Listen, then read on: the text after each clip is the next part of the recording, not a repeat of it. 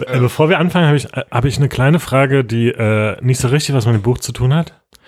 Aber äh, irgendwann äh, zeigt da jemanden, jemand, jemand anderem äh, einen Vogel. Und äh, ich habe mich gefragt, könnt ihr euch erinnern, wann ihr das letzte Mal jemandem einen Vogel gezeigt habt? Äh, Mal so. Ja. ach so, ja, ich kann mich sogar dran erinnern. Weil für mich ist es so ein, das hat man, habe ich als Kind ständig gemacht, aber irgendwie ist Ach nee, es, war mal so. Ist es, oder? Nein, ist- nee, das ist dieses. das ist mit dem Tippen, genauso. An die Schläfe oder an die Stirn. Das ist, warte mal, ich überlege gerade, was dieses Ne, das ist Scheibenwischen ist. Das ist so, du hast eine, eine Klatsche.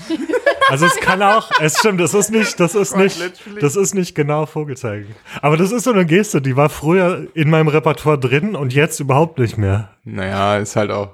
Vielleicht machen das Autofahrer häufiger. Wir beleidigen die Leute halt entweder schriftlich oder halt direkt aus der Nähe. Deswegen brauchen wir das halt Also nicht. wir, ma- ach so, wir Ja, machen es immer verbal sozusagen. Ja. Wir brauchen keine Gesten dafür. Ja, vielleicht. Aber das stimmt.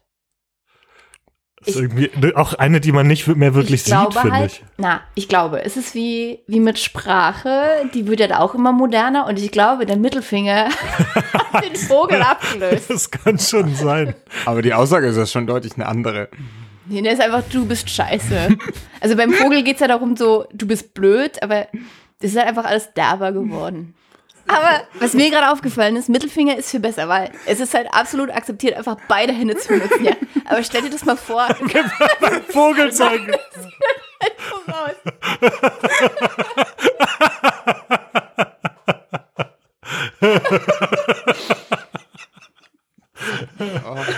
Ja, darum, darum ist er vielleicht auch ausgestorben.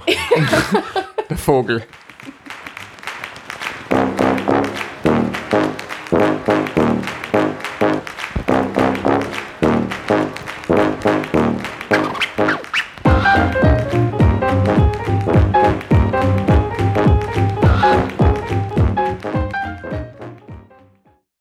Und herzlich willkommen zu Einbeutelbücher, dem Buchclub-Podcast. Wir sind Peter? Patrick.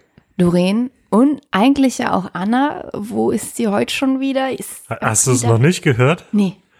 Ähm, sie hat ja letztens den, den Typen kennengelernt beim Yoga-Retreat, ne? Ja. Äh, und jetzt kennen die sich ne, seit einem Monat knapp oder ein bisschen, naja, zwei Monate. Äh, die haben sich jetzt verlobt. Nein. Anna ist mitten in den Hochzeitsvorbereitungen Ah. für, äh, für ihre Hochzeit im Juni. Unfassbar. Und ihr, liebe HörerInnen, hört das jetzt. Jetzt, jetzt ist es öffentlich. Jetzt ist es öffentlich, ja, aber deswegen Krass. kann sie halt wieder nicht dabei sein. Mensch. Aber spannend, was da so los ist bei der. Vielleicht sollten wir einen extra Anna-Podcast machen. Ja, über ihr aufregendes Leben.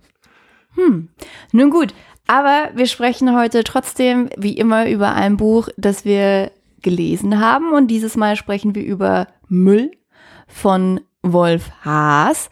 Das ist, glaube ich, schon der neunte, also der, der, der neunte Teil einer Reihe über den Detektiv Brenner.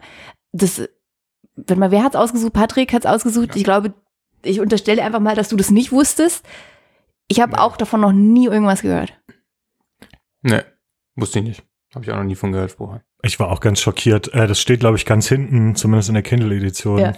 Äh, also ich hatte schon gecheckt, dass es irgendwie eine Serie ist und das jetzt nicht der erste Teil ist, aber dass es schon der neunte Teil ist, Ja. fand ich auch äh, Da wurden, interessant. da wurden auch schon einige verfilmt. Es gibt Hörspiele, Theaterfassung und der hat auch zahlreiche Preise dafür gewonnen. Und das ist alles an uns vorbeigegangen, ja. Okay, Ja, krasse Nummer. vielleicht sollte man da noch mal na was nachholen. Ah, ich dachte auch, der letzte wäre irgendwie zehn Jahre her, aber der letzte ist irgendwie vier Jahre her nur. Ja, das, ein Ja, Ding nach dem anderen haut er da raus. Hm. Genau, das ist ein äh, Krimi, sprich Vorwarnung. Wir werden wie immer sehr viel spoilern und wenn ihr euch die Spannung nicht nehmen lassen wollt, dann ja, haltet hier vielleicht kurz inne, lest ganz fix die, was sind 200 Seiten, also kann man schnell lesen. 230. 300. Ja.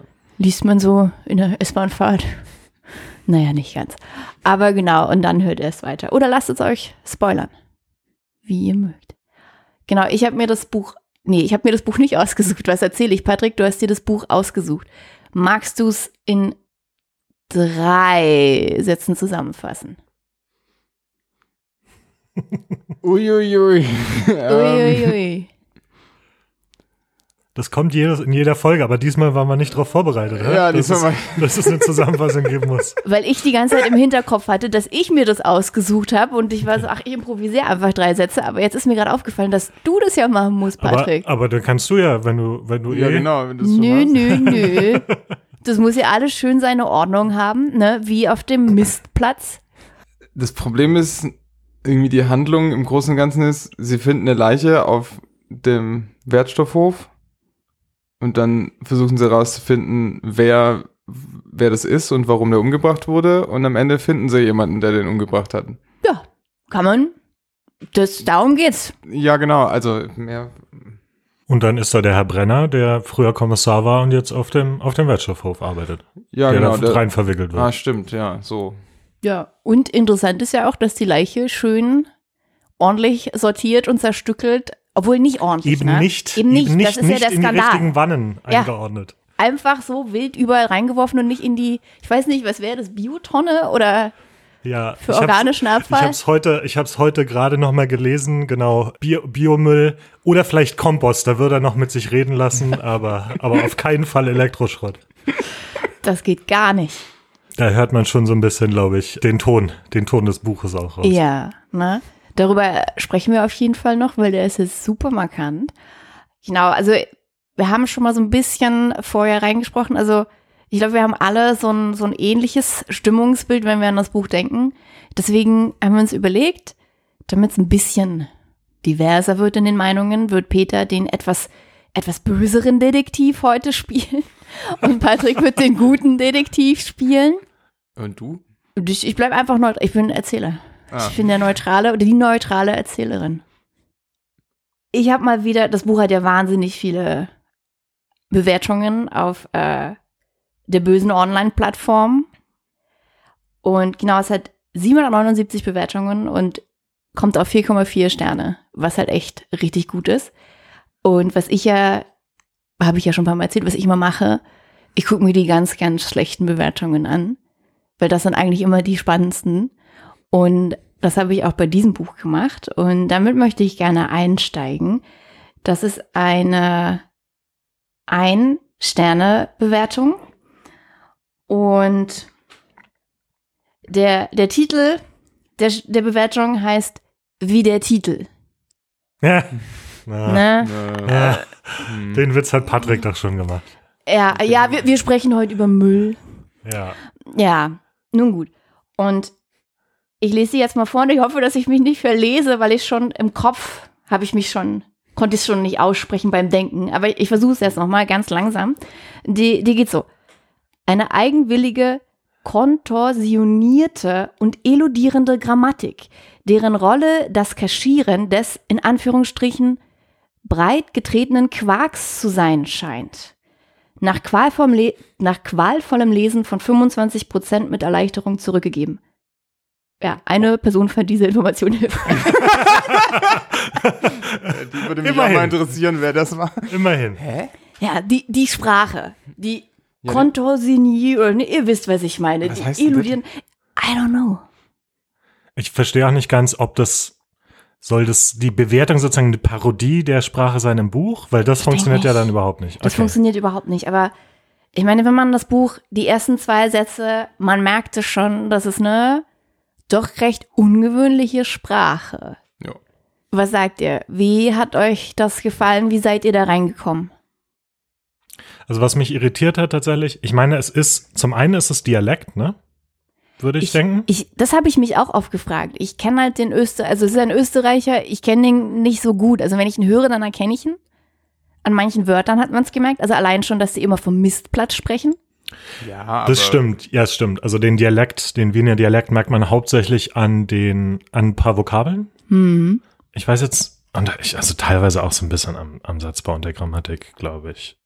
Also was mich immer ein bisschen irritiert hat, ist, also es ist ja, es, es ist ja so ein bisschen schludrig, würde ich sagen, in der Mhm. Sprache. Ne? Ja. Also dieser Erzähler einfach oder diese Erzählerin. Und manchmal hat mich das auch ein bisschen irritiert. Also wenn dann Mhm. sogar viele Verben gefehlt haben, Ja. zum Beispiel. Interessanterweise hatte ich nie das Problem, dass ich nicht verstanden habe, was in dem Satz gemeint ist. Nee, das überhaupt Das nicht. war spannend. Oh, mag das mal jemand von euch vorlesen? Weil ich mich immer gefragt habe, wie klingt das? Ja. Was? Naja, Na, ein Ausschnitt aus dem. möchtest du Aber jetzt nicht mit Dialekt. Nein. Weil das ist ja- wie, wie hast du es in deinem Kopf? Nee. Traust dich nicht? Also, nicht mit nee, ich Dialekt, kann's- aber einfach, ich wie würdest du es? Also ich kann es vorlesen. Ja, ich kann es versuchen vorzulesen. Aber ich, ich kann kein Wiener Dialekt. Ja. Und ich finde, es gibt wenig peinlicheres als, als Menschen, die versuchen, einen Dialekt nachzumachen, Ja. das aber überhaupt nicht können.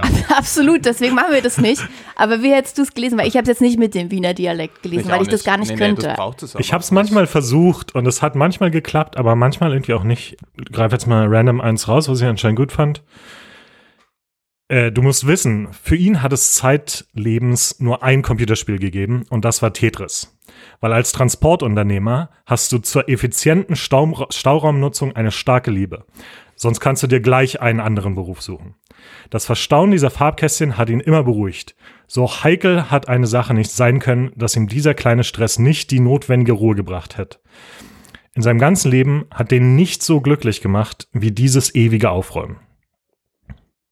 Das war jetzt fast schon ein untypisches Beispiel, fand Ja, ich. fällt mir auch gerade auf. Also Aber das dieses- war relativ klar. Du musst wissen. Ne, Du das musst kommt wissen- echt oft. ja. Fra irgendwie sowas wie Frag nicht. oder Frag so. nicht, oh, andauernd. Frag, frag ja. gar nicht erst, sozusagen. Äh, ja, ja, das kam ganz. Äh, es gab eine Sache, die ich absolut nicht verstanden habe, wo ich nicht, das kann einfach sein, dass es dann Wiener Dialekt ist, äh, den ich nicht kenne. Ganz oft kam das Wort Hilfsausdruck vor. In, immer in so Kombination mit einem anderen. Habt ihr das nicht mitbekommen? Nee. Weil ich nie wusste, was damit gemeint ist. Das Hilfe? ist immer so eingeworfen mit einem anderen Nomen. Irgendwie Orakel-Hilfsausdruck. Was? Ich habe es mir aber jetzt nicht, nicht überall markiert Ist der oder so. Kindle kaputt? Das sollte eigentlich ein Satzzeichen werden. Oder da sollte noch ein anderes Wort rein. Ähm, das, das war eins, was ich nicht, womit ich nichts anfangen konnte. Aber ich finde dieses Frag nicht und du musst wissen, ne? Das war sowas, da habe ich beim Lesen immer wirklich so, es klang für mich halt so wirklich mündlich einfach. Da ich mir wirklich so einen, so einen mittelalten Mann auf dem, auf dem Wertstoffhof irgendwie vorstellen. Für mich klingt der dann eher so ein bisschen, weiß ich nicht, brandenburgisch. So, ich kann es jetzt auch nicht vormachen, wie ich es mir vorgestellt habe, ne? Aber das war wirklich so, ah, frag nicht. Mhm. Ähm, und ich, ich fand's gut, weil mich hat das so richtig reingezogen. Es hat mir so das Gefühl gegeben, als ob mir das jemand echt erzählt. Und das hat's für mich irgendwie so ein bisschen spannender gemacht und ungeheuerlicher, sag ich mal. Weil wenn dir die Geschichte jemand in echt würde sagen, wow, das, das ist nicht dein Ernst, ne? Was erzählst du mir da? Ähm, dann wäre das halt mega spannend und du würdest immer mehr wissen wollen. Und so war es für mich halt auch. Zum Anfang schwer reinzukommen, so vom Lesen, aber wenn du einmal drin bist, also ging mir zumindest, fand ich's gut. Ging mir auch so. Also ich habe auch die ganze Zeit immer nur unseren Wertstoffhof hier ums Eck im Kopf gehabt. Ich habe nicht einmal, also egal was er erzählt hat, wie der Wertstoffhof aussieht, ich, das ist auch der Pausenraum, ich kenne den dort, weil ich da mal äh, Sachen zahlen musste. Und so sieht er für mich aus. Es ist eins zu eins. Also ich habe eine, ich fand's, glaube ich, gar nicht so schwer reinzukommen. Ich fand nur dann, das hat sich auch später gegeben, aber es gab so zwischendrin eine Phase, wo ich, wo sie das so ein bisschen wie ein, einfach wie ein Gimmick wirkte für mich. Weil ich dann auch fand, also du sagst, das machte, das machte das so ein bisschen spannender. Ich fand's halt am Anfang nicht spannend tatsächlich. Äh, also so die, die Geschichte. Irgendwie, also dieser Kriminalfall hat, hat am Anfang nicht wirklich gezogen, fand ich. Kommen wir noch zu. Ja. nur was ich sagen will, ist sozusagen, dadurch wirkt es manchmal so ein bisschen wie, okay, die Sprache ist eigentlich alles, was das zusammenhält gerade äh, Ah. für mich. Ja. Und, Mhm. und genau, da war ich mir dann, das hat sich, wie gesagt, später gegeben. Ich mein, aber der Erzähler tritt durch die Sprache, finde ich, aber auch extrem in den Vordergrund, oder? ja, Ja. Der ist super auffällig. wer ist, was glaubt ihr, wer ist der Erzähler oder die Erzählerin? gefragt. Das wird nie wirklich, ist nicht wirklich klar, oder? Nee, Nee. das nicht, aber es ist jemand vom Wertstoffhof. Bin ich mir nicht sicher, weil der ja auch Situationen weiß, ne, die bloß so one-on-one-one. One Ja, ja, klar, aber so Das müsste ihm dann alles später erzählt worden sein. Ja. Aber prinzipiell, so wie er über die Menschen auf dem Wertstoffhof gesprochen hat, klang es, als wären es Kollegen. Aber vielleicht ist es auch nur mein Eindruck aufgrund dessen, wie er spricht. Das kann sein. Ich meine, ja.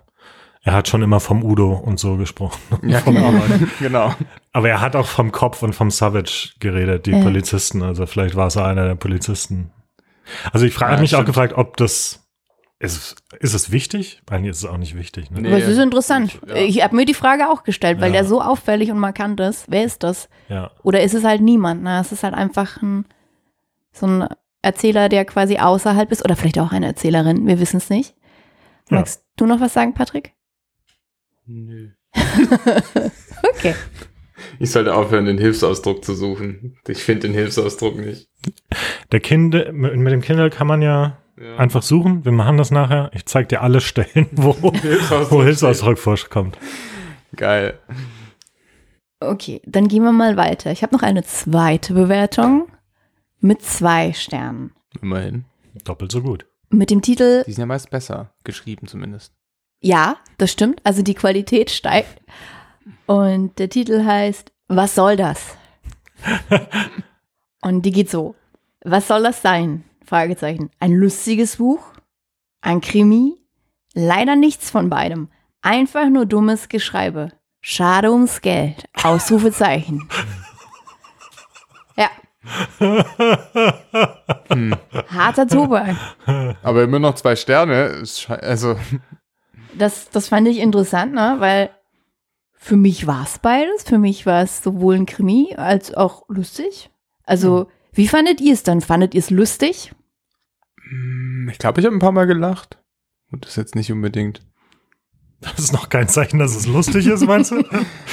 Ja, nur weil ich an drei Stellen gelacht habe, heißt es nicht, dass der Rest vom Buch lustig war. Aber doch, ich fand es eigentlich ziemlich lustig. Also, Fand's drei Lacher machen noch keinen Witz. Ja, genau. Nee, ich fand es super unterhaltsam. Auf jeden Fall. Mm, Und es war auch ein okayer Krimi. Ja, der Krimi-Teil war eher ein bisschen schwächer. Okay, Fast komm, schon eigentlich eine kommen wir noch zu. Mach mal, Abenteuergeschichte, mach mal. Peter? Äh, die Frage ist, ob ich es lustig fand. Ja. Also ich kann jetzt lügen und Nein sagen, damit Ach so, ich du- du musst ja der negativer- Böse- der damit ich Böse, ja. negativer bin, aber in Wirklichkeit fand ich es sehr, sehr lustig. Ja. Ja. Ja. An, an vielen Stellen. Also es gab so, wie gesagt, ich habe mir so ein paar Sachen markiert, die ich einfach geil fand. Da waren so geile Beobachtungen. Hast du, hast du ein schickes Beispiel? Ich finde ja immer, wir müssen mehr Zitate bringen. Naja, ein Satz, der mich hier die ganze Zeit schon anspringt, ist immer. Also es ist, ich weiß nicht, ich weiß nicht, ob das wirklich schwarzer Humor war. Teilweise, ja Teilweise- schon. Teilweise Es, es geht ja schon, es geht ja schon los, ne? Die finden halt das erste Teil von diesem Körper und dann sind alle ganz aufgeregt, Ja. die finden den Fuß und dann fangen die da alle an zu suchen, obwohl sie ja wissen, die Polizei kommt bald. Und dann versteckt doch der eine auch noch einen Teil für, Für den den Chef, dass der dann auch noch was gefunden hat. stimmt, weil der Chef immer dann sich sonst ausgeschlossen fühlt. Ja, und das ist schon witzig. Und es war die ganze Zeit, äh, genau, aber dieses, ich, äh, also es gibt ja auch so bitterbösen schwarzen Humor und das war es nicht, fand Nee. ich, sondern es war durch, durch diese ganze lakonische Art Ja. von diesen ganzen Figuren, war es halt eher unfreiwillig schwarzer Humor. Ja. Weil durch die Situation, wie sie damit umgegangen sind. Also wie gesagt, ein Zitat, was mich die ganze Zeit hier anspringt, ist, ich glaube, das sagt einer von den Mistlern auf dem Mistplatz. Leichenfund beim ersten Date betrachtet jede Frau als schlechtes Zeichen. Ja, Und das ist, weiß ich nicht, da waren, da waren manchmal einfach so, kann man ja auch nichts gegen sagen. steckt viel Wahres drin. Äh, ich, mal gucken, ob ich jetzt auf spontan noch was finde, was ich. Mhm. Du musst wissen, die beiden haben im Urlaub gestritten und das ist natürlich nichts Besonderes, weil Urlaub ursprünglich sogar von den Scheidungsanwälten erfunden, quasi Ja. Geschäftsidee. Stimmt. So, ja, das ist einfach voll, voll von diesen Ähm, Zitaten. Ich, ich fand diese Situation auch witzig. Ähm, also der Brenner, der ist ja ein, wie nennt das, Bettgeher? Also Ja. Zum Hintergrund Brenner, der war ja mal bei der Polizei und wir, also dadurch, dass wir die anderen acht Teile nicht kennen, wissen wir nicht genau, was passiert ist, ähm, dass er jetzt auf, also anonym quasi so ein bisschen auf dem Mistplatz oder halt auf dem Wertstoffhof arbeitet. Und der hat jetzt nicht so viel Geld, dann ist er bei seiner Frau oder Freundin rausgeflogen. Und anstatt sich eine neue Wohnung zu suchen, macht er das, was er als Bettgehen bezeichnet. Er bricht in teure ja, Wohnungen und Häuser ein, bei Leuten, die halt irgendwie, weiß ich nicht, noch einen Zweitwohnsitz haben oder irgendwie im Urlaub sind und lebt dann da einfach und macht aber auch ein paar Sachen sauber, er repariert Sachen und er hinterlässt das alles, ne? Also er klaut nicht, er lebt da einfach nur, nutzt halt quasi, ist halt auch ein sehr, ich finde eh, ne? Sharing Economy, Nachhaltigkeit, das ist ein Thema in dem Buch, ne? Ja. Und auch hier ist es so. Äh, er nutzt halt äh, einfach dieses leerstehende Haus. Und dann gibt es halt doch die blöde Situation, dass halt leider die eine Frau aus dem Urlaub halt früher zurückkommt, ihn findet und dann fesselt. Und sie ist halt auch so ein bisschen, ein bisschen eigenartig, würde ich sagen, wie halt eigentlich fast alle Charaktere dort. Und anstatt die Polizei zu rufen, ne, macht sie ihm erstmal so ein bisschen Angst und will halt rausfinden, was, was will der hier eigentlich? Und dann fängt sie nämlich an, mit dem Mann zu telefonieren und wird so richtig, richtig wütend und er muss halt, also Brenner muss die ganze Zeit zuhören und äh, sieht seine Situation nicht unbedingt besser werden, weil sie immer wütender wird. Und das war schon echt witzig und dann erzählt er noch so, dass er richtig nötig auf Toilette muss und das jetzt vielleicht kein guter Zeitpunkt ist zu fragen, ne? Das war echt witzig. Weil ich mir richtig vorstellen kann, wie er da halt sitzt irgendwie und dann immer zur Tür schielt. Fand ich geil. Ich fand den ganzen Batgear-Teil geil. Ja. Das war einfach so gut. Ja. Das hat richtig Spaß gemacht. Richtig guter Nebenstrang einfach. Ja. Ja. Also ich muss sagen, ich fand das, ich fand das mit der, mit der Frau tatsächlich äh, auch lustig, also dann wieder, wie das beschrieben hat und so, aber teilweise auch einfach merkwürdig. Was meinst du mit mer merkwürdig? Also so ganz konnte ich die Motivation nicht nachvollziehen dieser Frau und irgendwie kam mir diese Figur dadurch halt einfach komisch geschrieben vor. Also anders als die anderen, die ja auch komisch waren. Ja. Also, ne, alle ihre Macken hatten. War bei dieser Frau irgendwie, dass ich nicht, nicht genau, und dann kommt sie halt auch später im Buch wieder, vielleicht da reden wir bestimmt auch noch später drüber, wo das dann so ein bisschen, das Ganze so ein bisschen äh, krampfhaft wirkte. So, Ja, weißt du, also Ja. dieses aufgesetzt äh, in dieser früheren Szene, dass sie sich da kennenlernen, aber aus irgendeinem Grund hat sie dann Interesse an ihm und verfolgt ihn und hilft ihm dann Ja. am Ende. So, das fand ich ein bisschen. Wo ich die erste Szene, also ich kann ein bisschen verstehen, was du meinst, aber für mich war das einfach so, na, die war halt so einfach so gepisst und war gerade so durch mit, mit allem. Da hat sie gedacht, und jetzt hier noch so ein, so ein blöder Arsch, der in meine Wohnung einbricht und in meinem Bett schläft. Und an dem, da, da, an dem lasse ich es jetzt einfach mal so ein bisschen aus. Aber auch komisch, dass sie ja dann neben ihm auch geschlafen hat. Ne? Sie, Ja. so, so, so ja. jetzt, auf dem Boden wollte sie dann auch nicht schlafen. Und sie hat ihn ja tatsächlich auch, wie lange hat sie ihn denn da behalten? Dann? Schon so einen Tag, oder? Ja, 20 Stunden, glaube ich, Ja. war das so. Ja. Über Nacht so. Ja, ah, das, das war auch witzig, ne? Weil er ja dann morgens Angst bekommen hat, weil er sie nicht hat atmen hören. Ah ja, Hat er noch Angst bekommen. Stimmt, dann hat es nämlich unten geklingelt. Und äh, stimmt. sie, er wusste ja, genau, er wusste ja, dass der Schlüsseldienst kommen sollte. Das hatte sie ja noch vorher, dann hat sie sich halt betrunken, ist eingeschlafen und hat dann irgendwie nicht mehr hörbar geatmet. Und, und das fand ich auch so richtig witzig, weil es halt so eine absurde Geschichte war, weil er vielleicht schon, hatte er nicht sogar um Hilfe gerufen? Nee, wollte er nicht. Äh, nee, er, er hat, hat sie versucht, versucht sie zu wecken. aufzuwecken. Er hat ihren Namen gerufen. Ja. Oder irgendwie sowas, ja. Das fand ich sehr großartig. Nun gut, also wir stellen fest, es ist witzig. Und ich würde auch sagen, dass es definitiv ein Krimi ist. Also auch wirklich so, eine, so ein klassisches Detektiv-Ding. Einfach, wir haben ne, einen Ort, der eigentlich relativ abgeschlossen ist. Also sp spielt eigentlich doch echt größtenteils auf dem Mistplatz. Also die allerwichtigsten Sachen. Klar, dann noch so ein bisschen im, im Büro von dem. Ja gut, nee, okay, das stimmt. Also Nicht so in ganz. Wien. In Vielleicht Wien, ja. Wien ist der Ort. Aber es ist kein, kein sehr großes Wien, finde ich. ja, Na, also, es gibt halt ein paar es gibt Wohnungen sehr wenig, noch. genau, ja. sehr wenig Orte in Wien, ähm, die da vorkommen. Wir haben echt wenige beteiligte Personen. Also das sind vielleicht so, weiß ich nicht, sechs, sieben Leute, die da eigentlich nur so richtig auffallen und die eigentlich nur vorkommen. Und wir haben den eigenartigen Detektiv mit dem Brenner. Genau, die Leiche ist zum Anfang. Also eigentlich super klassisch. Mhm. Und ich für meinen Teil, ich fand es auch spannend. Und bei euch habe ich ja jetzt schon so angehört, war es nicht unbedingt so. Doch, spannend war es auf jeden Fall. Es war aber halt nicht so wie ein Krimi, wo man irgendwie so kleine Hinweise hat und dann ganz viele Gespräche, wo man versucht, irgendwie dazwischen die, die, die Inkonsistenz zu finden, wer es denn gewesen sein könnte. Deshalb, es fühlte sich eher wie eine Abenteuergeschichte an. Es war eher so ein Hinterherjagen von Sachen. Also sind die ganze Zeit, es, es, es liest sich eher wie so ein Tatort-Film. Es ist, die machen immer irgendwelche, also die, keine Ahnung, sie laufen irgendwelchen Leuten hinterher oder hat nicht so viel mit Beobachtung und so weiter zu tun gehabt. Also viele Sachen sind dann auch so ein bisschen zufällig passiert. Also zum Beispiel glaube ich, ich weiß mich, ich erinnere mich nicht mehr so ganz gut. Der Fahrer von, Tobias? von Tobias.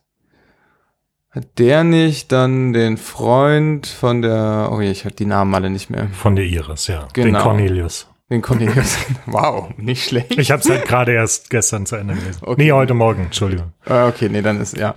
Der hat ihn doch irgendwie als IT-Menschen angeheuert und dabei haben sie dann halt eben diese Listen von, die Organhandelslisten gefunden, oder? Genau, auf der Festplatte. Genau, aber das war halt jetzt nicht irgendwie Ermittlung, das war halt irgendwie so halb Zufall. Ja. Ja. Genau, und okay, vielleicht liegt es auch daran, dass ich gerade so viel Columbo schaue, aber ich bin halt voll auf diesem Trip, naja, die gehen dann dahin, dann untersuchen sie den Tatort ganz genau und dann interviewen sie Leute und dann haben sie Verdächtige und die untersuchen sie genauer, bis sie eine Inkonsistenz finden und dann Das Witzige und Interessante ist ja, dass keine der ermittelnden Figuren, die wir so kennenlernen, bei der Polizei ist. Also Brenner war Stimmt, früher ja, Kommissar, ist ja, nicht ja. mehr bei der Polizei. Es gibt halt zwei Polizistenfiguren, aber die begleiten wir überhaupt nicht. Die Ja, tauchen nee, nur die irgendwie mal auf, wenn sie mit Brenner reden und er was von ihnen will. ja. Und ansonsten ist halt die Tochter des Ermordeten, dieser Fahrer, den du erwähnt hast, dieser Unternehmer, Tobias, äh, ne? Also Ja. Cornelius. Und das Interessante ist ja auch, dass die, auch zum Beispiel die Tochter, die geht halt eher zum Brenner als zur Polizei. Die hat Ja. kein Vertrauen in die Polizei. Ja. Ne, Brenner ist halt echt, ist wichtiger. Ja, aber das ist auch gar nicht so, was mich daran stört. irgendwie. Nee, aber ich ja, meine nur, ja. ich glaube, daher kommt auch so ein bisschen, dass die jetzt nicht, weißt du, Fingerabdrücke nehmen am Tatort Ja, oder fair. sowas. Aber sie zum Schluss, ne, als Brenner dann halt langsam mm, so, so Verdachtmomente hat, macht er das ja schon. Also die beobachten ja schon dann ähm, das Außengebäude von dem Tobias und fand ich auch, das fand ich auch eine originelle Idee, ne? Einer der Menschen vom Wertstoffhof, der ist halt fast taub und deswegen kann der halt richtig gut Lippen lesen aus der Entfernung und die nehmen die dann quasi so als menschliches Abhörgerät. Der muss dann halt die ganze Zeit neben Brenner sitzen und warten, bis der, nee, der guckt dann, ah genau, es ist halt abends, es ist draußen schon dunkel, der Tobias hat halt Licht innen an und dadurch kann man halt sehen, was er halt sagt. Ja. Das das ist so. super geile Idee. Ja. Also nochmal zu dem, ob, ob ich es spannend fand Mhm. vielleicht. Ich habe es ja schon so ein bisschen angedeutet, so halb, ehrlich gesagt. Also am Anfang sehr wenig, tatsächlich. Hat dich nicht interessiert, warum da einfach so eine zerstückelte Leiche liegt. Schon, aber da ist halt nichts draus geworden irgendwie. Ja, Ja, das So, stimmt. ne? Also, das war dieses bombastische Eröffnung und dann war es irgendwie, ja, es war die Frau und dann haben sie die Frau gesucht, aber es ist keine Spur von der Frau und so. Und dann sagt die Iris irgendwas, die Tochter irgendwas von Organmafia, aber das führt halt auch nirgendwo hin und niemand glaubt. Also, weiß nicht, irgendwie hat mich das am Anfang nicht wirklich mitgezogen. Äh, dann gab es einen Punkt, wo ich's, wo ich fand, dass es spannend wurde, wo dann so diese ganzen komischen Verbindungen Mhm. aufgedeckt wurden, sozusagen, wer alles mit wem da verwandt ist, zufällig. Mhm. Das waren dann natürlich auch wieder alles sehr große Zufälle, die da passiert sind äh, in diesem Fall. Und ich glaube, am Ende war ich so ein bisschen enttäuscht, oder ich- also Teile der Stränge, fand ich, wurden dann zufriedenstellend aufgelöst. Aber Mhm. zum Beispiel, wer hat denn den Mann Ja. jetzt umgebracht? Ja, Ist euch das auch aufgefallen Nein. oder habe ich das nur nicht gelesen? das ist, richtig? nee, nee, das ist eine gute Frage, weil der Mann, das wird schon gesagt, der hatte einen Herzinfarkt. Ja, Aber was nie wirklich aufgeklärt wird, aus meiner Sicht, ist, wer hat den jetzt wirklich zerschnitten ja. und warum zum Wertstoffhof gebracht? Also es scheint ja, also es wird ja so angedeutet, ne, dass es halt doch die Frau war. Wird es? Weiß Also es wird mal, also die, das ist ja von Anfang an diese Theorie, dass die Frau das halt macht. Aber so richtig so, also ja, ja wer hat den zerstückelt, wer hat den dahin geschickt und wer hat vor allem das Herz dann zur neuen Freundin geschickt mit diesem Zettel? Das kann ja eigentlich dann doch nur die Ehe, also die Ex-Frau gewesen sein. Na, oh, das war ein Framing. Nee, ich glaube, Aber wer soll da, wer ein Frame? Tobias, die, seine Oder- Schwester? Ja. Das ist Ja, auch ja, so ein genau, bisschen, das ist hat der Rache, Tobias oder nicht? irgendwas damit zu tun mit dieser, mit dieser Leiche? Also es kommt ja dann raus, dass er der Bruder ist von der, Ja. von der Ex-Frau des Ermordeten, äh, nicht Ermordeten, das zerstückelten, sagen wir mal. Äh, weil, Weil wie gemacht gesagt, wird das nicht gemacht. weil, wie gesagt, er ist scheinbar an einem Herzinfarkt gestorben. tot, ja. Also, gab es da überhaupt eine Verbindung? Weil auch jetzt, also ich meine, diese Tobias war dann irgendwie Organhandel, Organschmuggel involviert, aber so, von den Organen wurde ja auch gar nichts geschmuggelt. Aber der Mann war doch, äh, der hat doch äh, hier, war denn, hat er dem nicht hinterher recherchiert, irgendwie dem Organhandel? Ja, ja, ja, stimmt. Das, das war's. Der Mann hatte halt hinterher recherchiert. Der wusste das. Ähm, die haben noch, glaube ich, in seinen Unterlagen haben die dann noch so einen Zettel gefunden, Organhandel, bla bla bla. Und Iris erzählt ja auch, dass der Vater immer davon gesprochen hat. Also stimmt, also lag dann die Vermutung nahe, dass der Tobias den zerschnitten hat. Aber warum man dann mit seinem eigenen Transportunternehmen zum Müllplatz schicken sollte und das Herz ähm, an diese neue Freundin, das ist halt weird. Weil der hatte ja, also der Tobias ist ja, ne, ist ja wie gesagt, der Bruder von der Schwester von Iris Mutter. Oh ja. Wenn man es gelesen hat, versteht man es. Ähm, aber die hatten ja jahrelang keinen Kontakt. Also wäre der ja so emotional gar nicht involviert, dass er sagt, hier, ähm, du blöde neue Freundin, ähm, bist quasi, ne, mit dem Mann meiner, meiner Schwester irgendwie. Wie gesagt, naja, aber er wollte sich doch an seiner Schwester rächen unter Umständen. Nee, er war doch sogar da. Also es gibt so ein paar. Wollte er sich rächen? Warum wollte er sich rächen? Weil sie das. Ach so, weil sie die Augen genommen hat. ja, genau, Blumen. darum, das ist ja das, was er nicht verkraftet hat. Nee, aber ich glaube, es gibt doch sogar einen Strang, wo dann rauskommt, dass dieser Tobias, dieser Bruder, der verschollen ist, bei den Eltern war, Ja. Und angeboten hat. bevor der Mann gestorben ist. Ja. Und ich glaube, da ging es darum, dass er ein Spenderorgan für seine Schwester organisieren kann, Ja. weil die todkrank war. Und Ja. sie hat aber dieses Organ nicht haben wollen. Ja, Also ich weiß nicht, ob das Rache, das war ja außerdem. das Rache glaube ich, das glaube ich wirklich nicht. Also wäre das auch eine komische Rache, sich an dem Mann, der sich eh trennen will, Nee, nee, als der Framing. Herz, Herzinfarkt. Ach so. Aber ja, wenn er eh schon weiß, Ja. dass er todkrank ist, ist eigentlich auch egal. Ja, stimmt schon. Okay. Na gut, also aber lange Rede, kurzer Sinn. Es war halt, war ein unterhaltsamer Fall, aber so richtig glasklar war am Ende nicht alles. Es ist ja eigentlich auch interessant, ne? Weil ich finde so, Detektivromane, die stellen ja halt zum Anfang eine Frage. Die einzige Frage lautet halt so, wer war's? Ja. Und warum vielleicht noch? Und die Frage wird eigentlich nicht beantwortet. Hm, stimmt. Die wird nicht beantwortet. Stattdessen erfahren wir dann irgendwann, ah, okay, das gibt halt dieses Organhandelsding. Und dann erfahren wir ja, das war der Tobias macht das.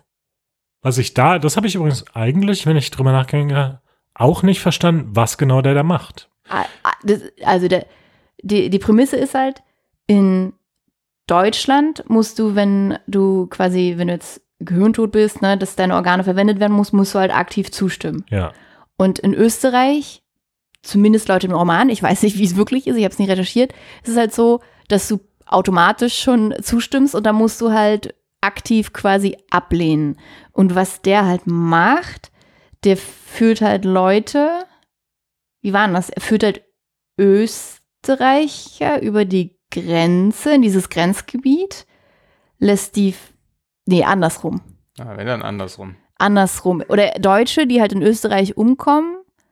Oder, oder er tötet die, das weiß ich auch nicht so genau. Nee, das ist, ein, das ist ein wichtiger Punkt, weil Ja. ich dachte nämlich dann die ganze Zeit, oh, der ist irgendwie, der hat Blut am, an den Händen und der tötet die Menschen für Hat ihre er ja Organe und so. Aber nee, dieser, der Cornelius, den er umbringt, um ihn zum Schweigen zu bringen, ist der erste, den er ermordet, laut, laut dem Obwohl, nee, Erzähler. nee, nee. Er hat einen Deal mit dieser, ähm, mit dieser Klinik, oder? Ja, Irgendeinen Deal so hat er ist da, ja. Aber Obwohl, nee, welchen? da verkauft er die immer hin.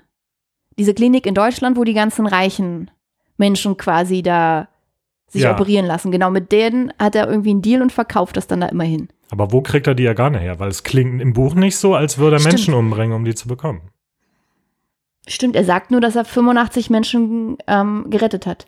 Und jetzt sozusagen ein Leben auch auf dem Gewissen hat, weil er den Cornelius umgebracht hat. Das heißt, für die, für die anderen 85 hat er Nein, niemanden Der umgebracht. verkauft die Organe aus Österreich nach Deutschland, weil ich glaube, irgendwo wurde ja gesagt, in Österreich gibt es so viele Organe, die liegen da quasi auf der Straße und die nimmt er und verkauft die nach Deutschland. So war's.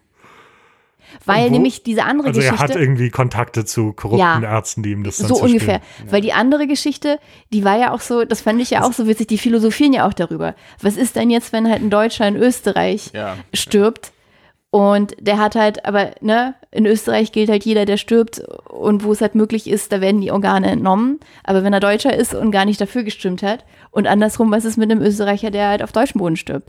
Und darüber philosophieren die und so ein bisschen hat es mich dann auch interessiert, was ist es eigentlich? Aber Hast es du wird, nö, natürlich nicht.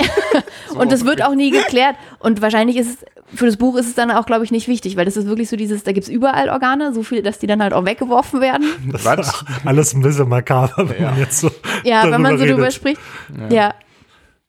Okay, ja, vielleicht. Vielleicht war das so, aber dann kam das im Buch nicht so. nicht so richtig Ja, raus. ich habe das ne? aber auch nicht verstanden. Selbst, ich meine, die reden ja relativ lang darüber sogar in der, in der Autofahrt, oder? Er erklärt dann halt, na, wenn diese Autofahrt erklärt er ja Fahrer. seine ganze Geschichte, so den ganzen Hintergrund und wer Iris ist. Und habt ihr dann, bevor wir zum großen Showdown kommen, habt ihr denn geahnt, dass der Tobias der Täter ist? Konntet ihr das überhaupt ahnen? Ne, das meine ich. Das war nicht, in der Hinsicht war es keine Detektivgeschichte. Ich habe relativ früh aufgegeben zu hoffen auch nur, dass ich auch nur eine annähernde Chance habe rauszufinden, wer es ist. Weil es war halt alles so, ja, die Frau ist jetzt weg. Wir fahnden jetzt nach der. Ja, wäre irgendwie logisch, wenn sie es wäre. Hm. Ah, jetzt ist irgendwas anderes passiert. Hm. Na, vielleicht war es ja doch nicht die Frau. Und so geht es halt die ganze Zeit irgendwie. Und dann irgendwann so, ach guck mal, der Fahrer, der hat da irgendwie beim Tobias, der hat da irgendwas gefunden. Hm. Spannend. Aber wir wissen nicht genau was. Na, die Frau wird es jetzt wohl wahrscheinlich nicht mehr gewesen sein. Die taucht im Buch gar nicht mehr auf seit den letzten 50 Seiten. Also ich hätte es nicht gewusst. Aber ich habe es auch gar nicht versucht rauszufinden. Wie gesagt, ich habe es eher so gelesen, ah ja, cool, die, die da irgendwie hinterherzukommen und da passieren Sachen uns mal lustig, aber so richtig mitgerätselt habe ich ziemlich schnell nicht mehr. Ja, ging mir ein bisschen ähnlich. Und im Nachhinein ne, wäre es ja auch gar nicht möglich gewesen, auf diesen Tobias zu kommen. Ja. Ich habe lange Zeit irgendwie den Praktikanten verdächtigt. Ja, den habe ich Der, den, den fand ich so ein bisschen zwielichtig, weil dann kam immer mehr raus, dass der eigentlich auch überall ist, ne? dass der zum einen auf einmal so ein Computer-Crack ist und für den einen Fahrer arbeitet und dann ist der aber auch in der Firmenzentrale und macht da Sachen und den fand ich eigenartig, ich fand, ne, weil er auch so zurückhaltend war und der wollte sich nicht mit Iris verabreden, dann dachte ich, das ist irgendwas, irgendwas ist doch da eigenartig. Aber spätestens als er dann halt Was ist denn tot war, falsch mit der Iris? Warum willst Ja, du nicht mit der das kann doch nicht sein. Die ist doch nett. Das hat aber auch der Erzähler so ein bisschen so dargestellt, oder? Ja, Ja. na klar.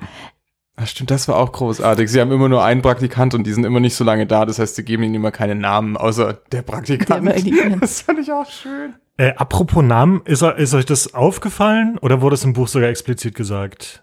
Mit der Regenbogenhaut? Ja, mit der ja, Iris? ja, das war. Ja, Okay. Ja, ja. Das war ein bisschen schade, weil irgendwann hatte ich diesen Gedanken und dachte, also kurze Erklärung nochmal, es gibt dann so eine Geschichte, dass der Iris, als sie noch ein kleines Kind war, hat sie eine Augentransplantation oder eine Regenbogenhauttransplantation bekommen. Und dann dachte ich, ah, Iris und Regenbogenhaut, das ist ja clever. Und dann wurde es aber später einfach nochmal explizit gesagt. War so ein bisschen, ah, na gut. ähm, was war denn deine eigentliche Frage gerade? Sorry. Ob ihr das schon geahnt habt oder ob ihr eine andere Verdächtigung habt, hattet. Nee. Hm, also ich glaube, irgendwie waren da schon so Sachen, die den Tobias so ein bisschen verdächtig gemacht haben. Also, weißt du, also wo so kleine Zweifel gesät wurden. Aber ich stimme schon auch Patrick zu.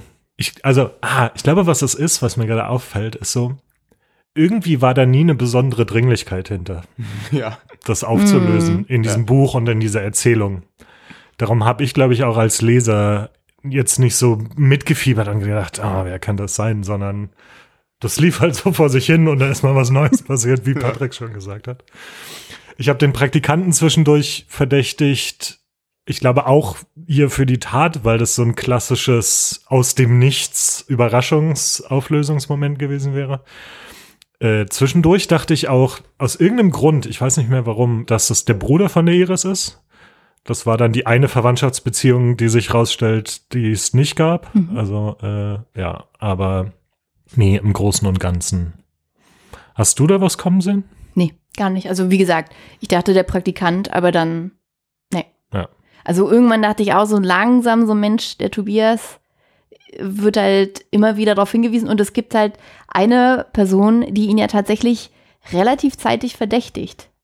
Die, die Roswitha. Die Frau, bei der der Brenner eingebrochen ist, weil die will ja, ne, die hat sich ja mit ihrem Mann gestritten. Heißt sie Roswitha? Nee, Roswitha ist, die heißt Ja, Frau Rossi. Rossi, Rossi, Frau genau, Rossi. Frau Rossi.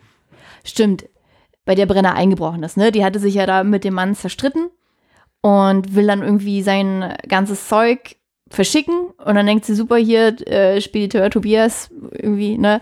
Und geht dann dahin und will halt irgendwie gleich in Bar bezahlen. Ja. Und das äh, klappt irgendwie, das will er nicht so richtig. Und dann kriegt sie von dem eine super duper akkurate Rechnung. Und dann sagt sie zu dem Brenner so, da ist doch irgendwas faul.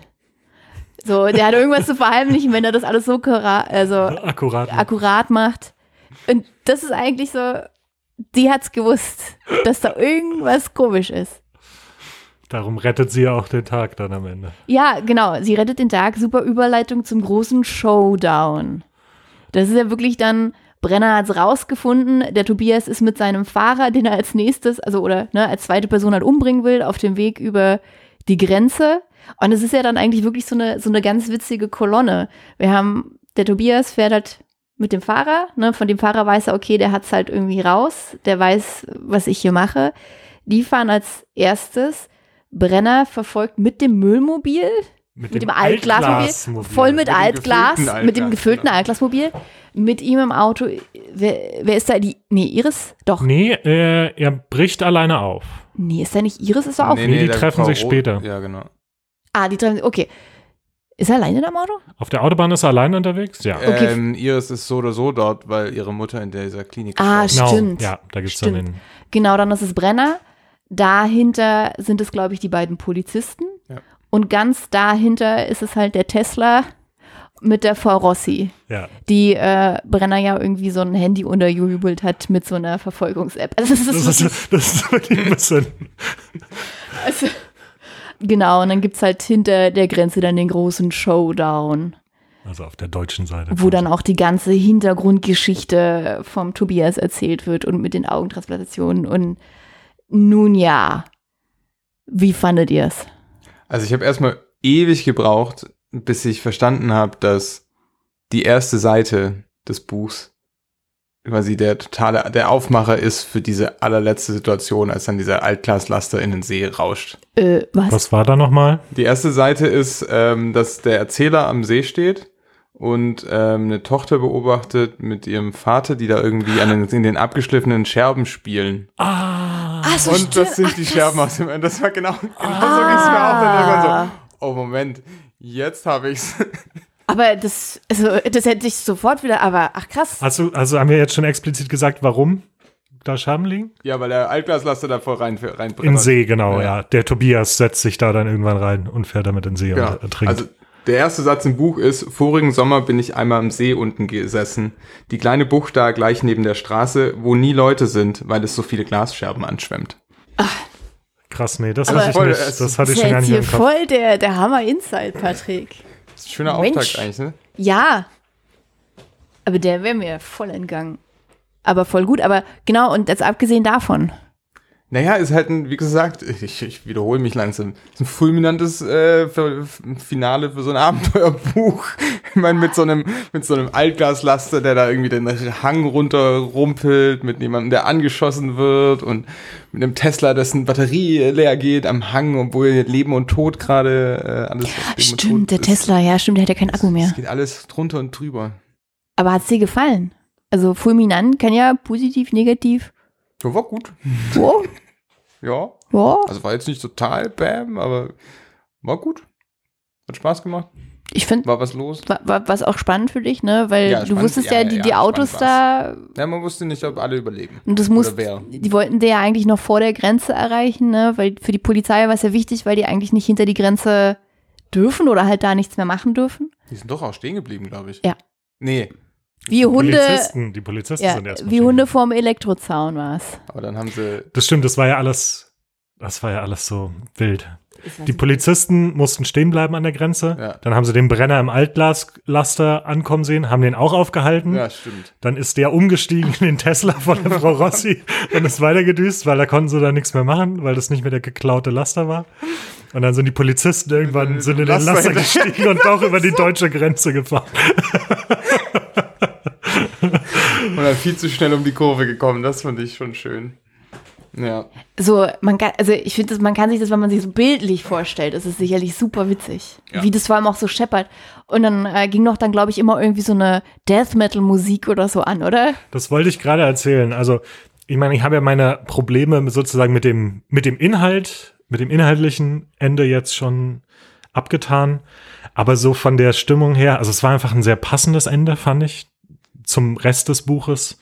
Und ich habe diesmal äh, das gemacht, was Patrick beim letzten Mal erwähnt hat. Ich habe tatsächlich, also dieser Song wurde immer wieder erwähnt. Ja, äh, God Never Was on Your Side, I think, glaube ich. Ja. krass, ja. Und ich habe mal gegoogelt, weil ich den nicht kannte, ob das ein richtiger Song ist und so. Und äh, das ist ein Motorhead-Song. Und den habe ich dann einfach mal angemacht und habe halt dieses Finale, wie der da, also das Finale ist ja dann wirklich, dass der Tobias in den Altglaslaster steigt und dann Ach so, ja, geht dieses ja- Radio an und, und bläst halt diesen Song. Und zu dieser Musik fährt er dann halt irgendwie in diesen See rein und Ja, ähm, jetzt sozusagen derb, aber- geht ja. da ganz langsam unter. Ja. Und das habe ich halt gelesen mit dieser Musik, mit diesem, genau diesem Lied auf den Ohren. Und das hatte schon was, muss ich sagen. Also, Kannst du es ja an, ansummen? Wie muss man Nee, sich das überhaupt vorstellen? nicht. Okay. äh, Motorhead-Song ansummen. ich kann, es ist tatsächlich witzigerweise nicht so, vielleicht bin ich da auch abgestumpft, aber nicht so hart jetzt, wie Ah, ich mir okay. das vorgestellt habe, als es beschrieben wurde. Ich, ich meine, wir können einen kleinen 10 Sekunden Einspieler machen oder so. Äh, genau, God, God Was Never on Your Side ist der Titel des Liedes. Ich kann ja mal ein bisschen irgendwie in die Mitte springen. Ballade.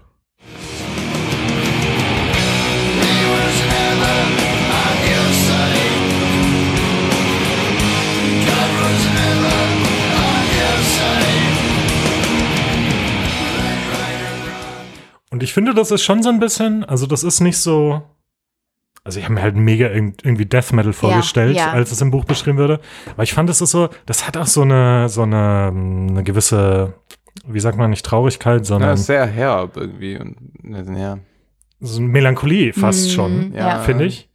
Und ich kann mir das richtig gut auch wieder die Szene im Film vorstellen, wo dieser Song halt läuft zu dieser Szene, wie er mit dem Altglascontainer Ja. in, den, in den See fährt. Das hat, das, das fand ich, das hat richtig gut gepasst. Eigentlich ist ja das Ende so inhaltlich von dem, was man dann alles erfährt, schon sehr traurig eigentlich auch. Ja. Also die ganze Geschichte von Tobias oder von Herr Tobias ist es ja. Er ist schon, schon ganz schön schlimm. Ja, stimmt. Also dazu passt der Song ja wirklich gut. Das stimmt. Auch trotz des ganzen Trubels, was da drumherum passiert. Ich finde, der Ton des Buches täuscht immer so ein bisschen Ja. darüber hinweg. Ja, aber ja, ja, ja. stimmt. Eigentlich, wenn man, wenn man inhaltlich drüber nachdenkt, sind das ganz schön heftige Dinge, die da geschehen sind. Ja, definitiv. Wie fandest du das Finale? Hast du dazu schon was Ach gesagt? so, nee, habe ich noch gar nicht gesagt. Ich fand das Ende auch fulminant, war ein gutes Wort, finde ich, das du benutzt hast, Patrick. Ich das Ja. vor Ja. fünf Minuten hast du gesagt, Wow. fulminant. Mhm. Beeindruckend. Es war halt kurios, fulminant, voll, ne, mit, mit ganz vielen Sachen. Also ich fand das schön gemacht, dass diese Autos so nacheinander losfahren. Das hat schon noch so nochmal extra Spannung reingebracht, fand ich. Und auch Komik durch diese Situation mit dem ähm, Müllauto, also mit diesem Altglas-Auto. Also mir hat's gefallen. Ja, kann ich gar nicht mehr zu sagen. Ich fand's cool. Und ich fand jetzt auch nochmal irgendwie einen schönen Bogen, nachdem du uns das verraten hast. Das finde ich jetzt auch nochmal besonders toll. Dass es Mhm. da so einen inhaltlichen Bogen einfach dazu gibt. Nun gut, dann würde ich sagen, kommen wir langsam zum Ende, zu unserer Abschlussrunde, in der ich euch immer frage, wie viele Punkte ihr dem Buch auf eurer persönlichen Skala geben würdet.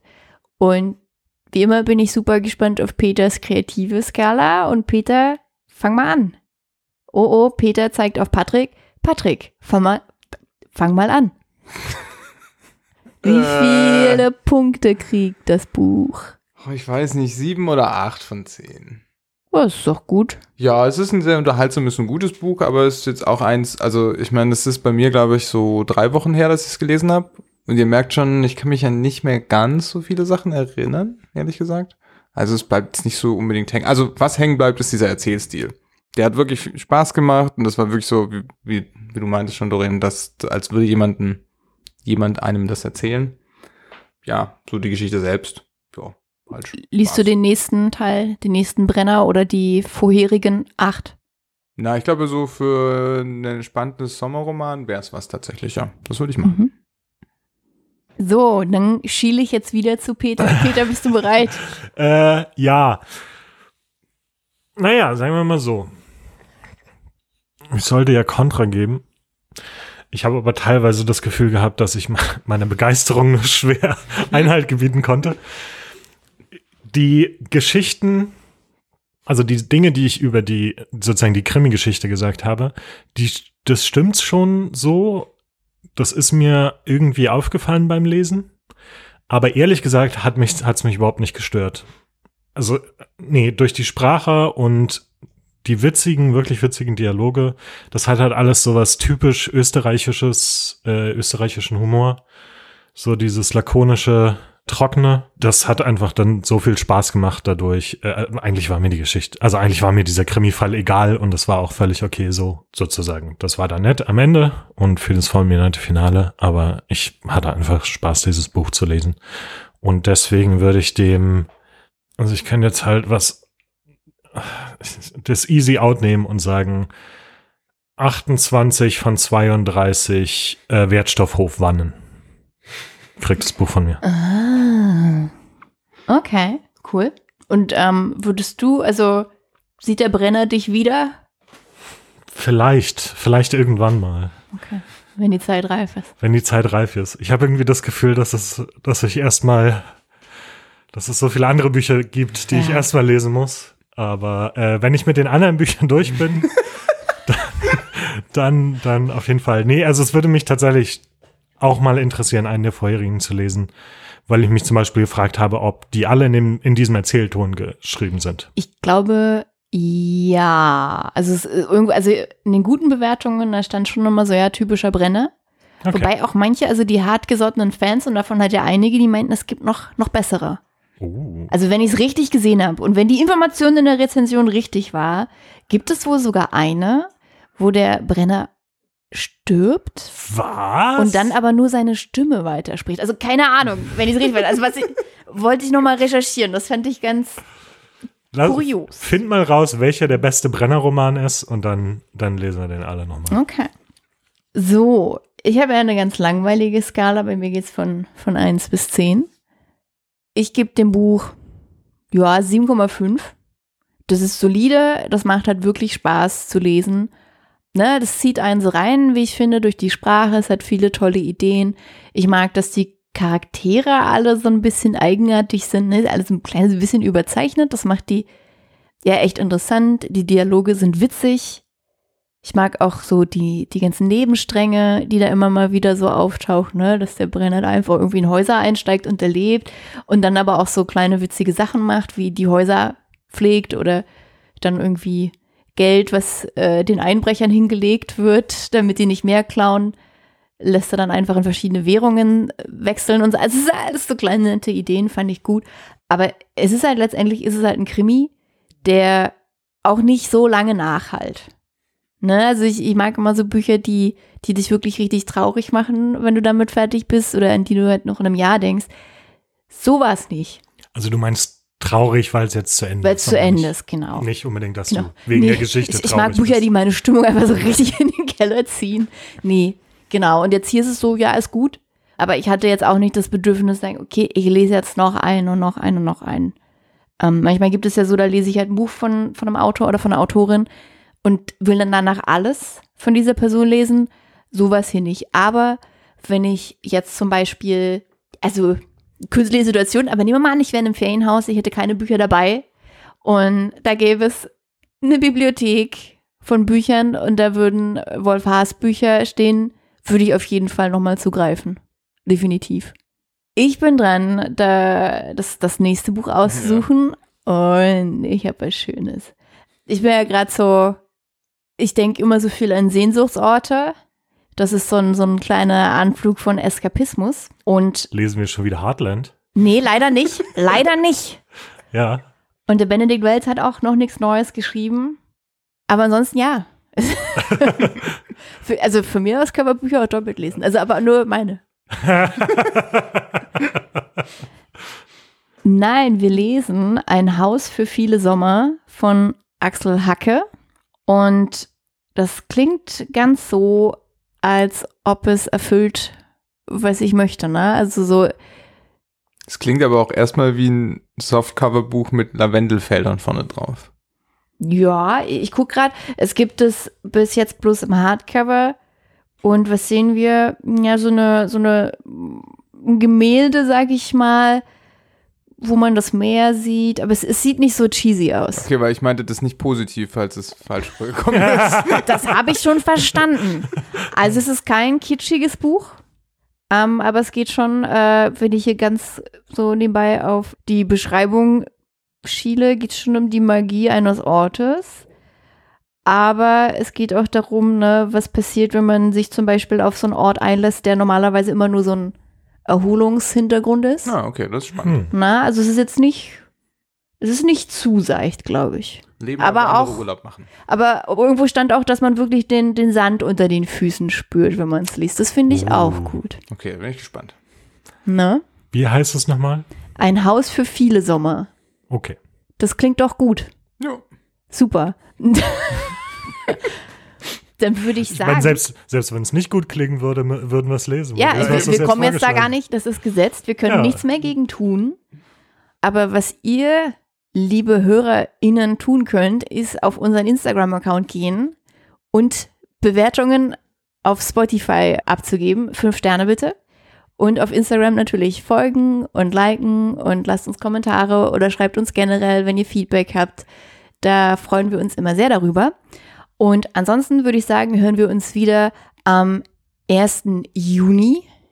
Passt eigentlich auch ganz gut, denn es ist ja auch schon so ein bisschen sommerlich. Und einige von uns sind schon reif für die Sommerferien, die noch lange hin sind. Genau, und bis dahin äh, wünsche ich euch, wünschen wir euch viel Spaß beim Lesen und sagen Tschüss. Ciao. Tschüss.